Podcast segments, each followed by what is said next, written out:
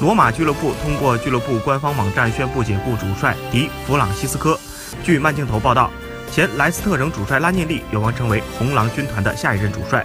在欧冠八分之一决赛负于波尔图，成为迪弗朗西斯科被罗马解雇的导火索。周四上午，意大利媒体透露，罗马有意解雇迪弗朗西斯科。在巴尔迪索尼、蒙奇等俱乐部高层会晤之后，罗马在下午做出了最终的决定。慢镜头透露，罗马的下一任主帅将在拉涅利、帕努奇、多纳多尼等人之间产生，前莱斯特城主帅最有可能接手，而多纳多尼周四已经公开表示不会执教罗马。